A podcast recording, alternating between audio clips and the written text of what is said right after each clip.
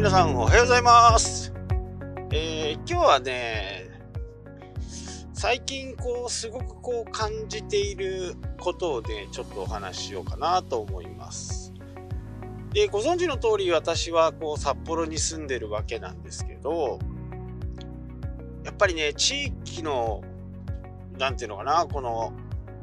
まあ、格差っていうわけじゃないんでしょうけどね、地域によってやっぱりいろんな部分でのこう、えー格差がね、えーあります。ネットショッピングなんかは特にそうなんですけど、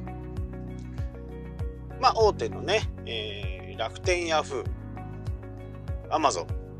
まあ三大、えー三大ネットショッピングがあると思うんですけど、えーどちらにしてもね、札幌ってかなり優遇されてないんですよね。まあ優遇されるわけがないのかもしれないですけど、えー例えばミネラルウォーターを買うとかね、お米を買うとか、ちょっとやっぱり重いものとかはスーパーとかで買うよりはネットショップでね、運んでもらうっていうのは結構便利ですよね。まあその分、荷物を運んでくれる方にはねご迷惑をかけるとは思うんですけどまあそこはねちょっと甘んじて受けてもらうしかない。みたいなお仕事がそういうお仕事なんでね。で、えー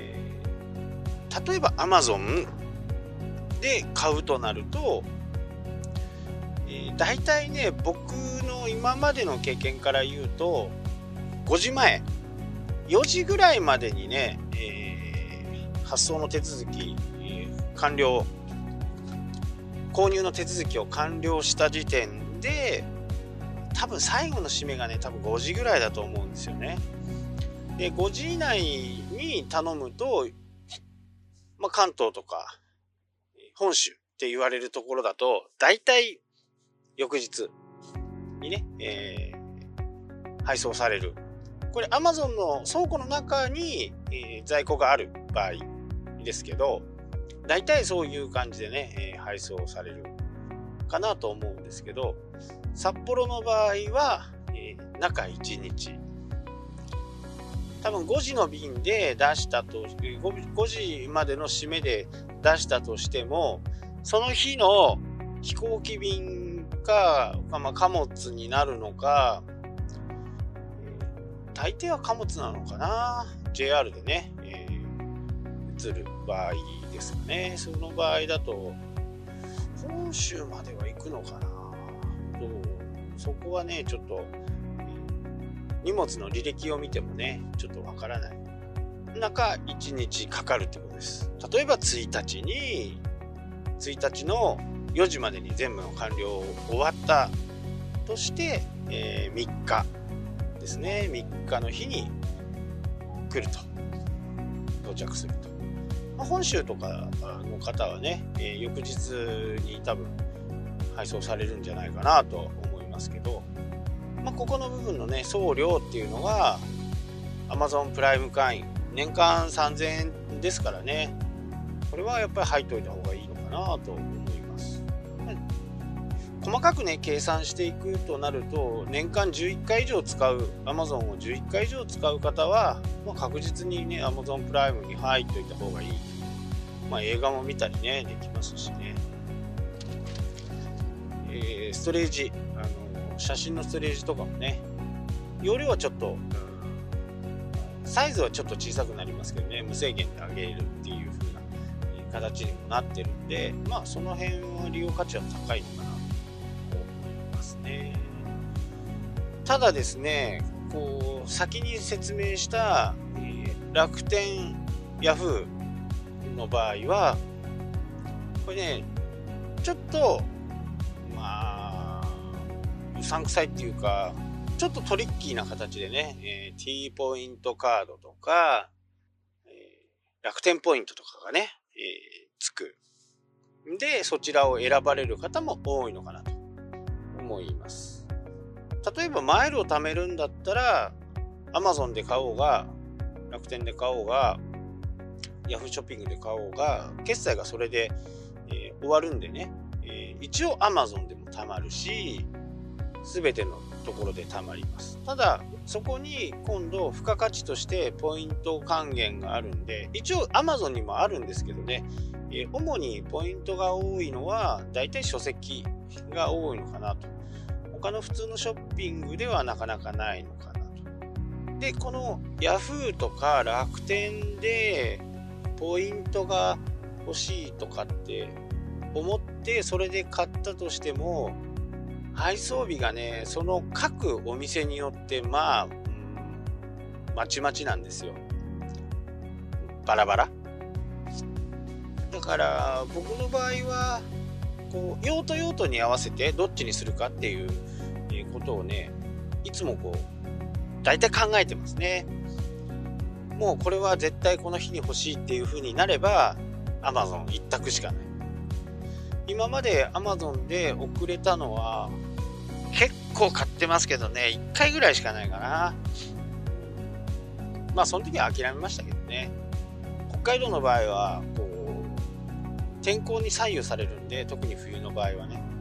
そういう時にはもう諦めるしかない。ただ楽天もヤフーもこの日に欲しいと思って買ってもなかなかその日に来ないっていうのが僕の感想です。今までの経験したね。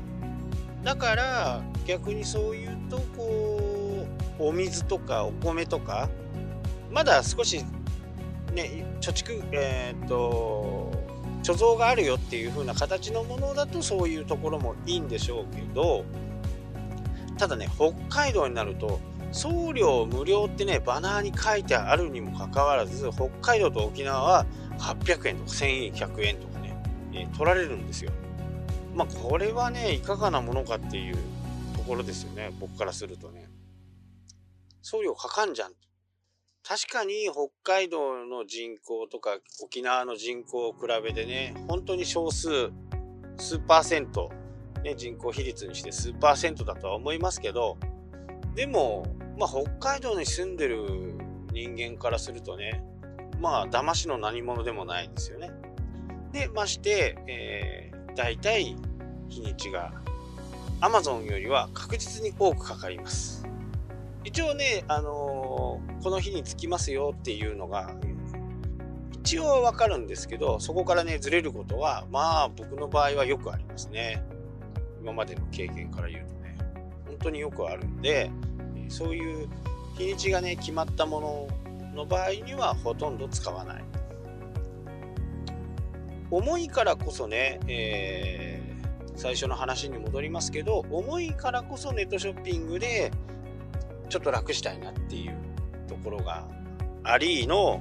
価格が安いという部分がねある。まあそれはやっぱり使わない手はないなっていうふうに思っちゃうんですけどね基本的にね、両方、あのうちの会社も、えー、楽天ペイとかを使ってるんで、一応いろんなカードとかね、あの楽天の方はいろいろ持ってますし、まあ、それを持ってることでね、えー、カードリーダーとかがね、安く入ったりとかするんで、それは持ってるんですけどね、あんまり楽天では、あんまり使ってないかな。どちらかというと、Yahoo ショッヤフーショッピングとか最近はねじゃらん、ではなくねじゃらんはポンタなんでじゃらんじゃなくてヤフーの方をね使うように最近はなってきましたね。まあいろんなクーポンが出てたり、えー、一休とかね、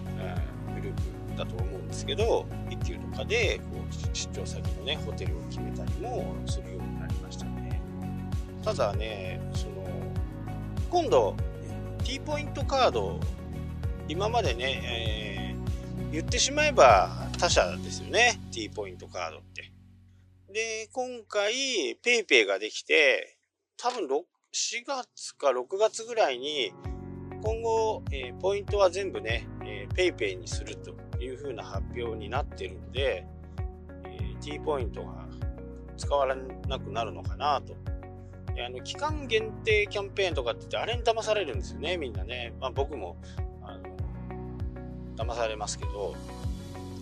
期間限定だからあれ使わないと、まあ、損しちゃう。で損しちゃうと思うから使っちゃう。まあこれの繰り返しみたいな感じそこはこうマーケティング的にはうまいのかなって思いますけどね。この期間限定 T ポイントだけはねちょっとポイント数がちょっと破格な形になってるんでそんな感じですよね。ただねやっぱ北海道とか、まあ、沖縄も多分そうだと思うんですけどなかなかね送料1000円払ってまで買おうかっていうふうにはならないしそうなってくると地方に行けば行くほどね Amazon の優位性が増してくるのかなと思います。まあ品揃えはねやっぱり Amazon の方があるんですけどものによってはねやっぱりこう5のつく日とかはねソフトバンクの方が安かったりとかあソフトバンクでね、ヤフーショッピングの方が安かったりとか、まあ、いろいろあるんでね、その辺はこう、見比べながらね、気に入れて管理をしているという感じにしてますね。まあ皆さんはね、どんな風な使い方とかね、してるのか、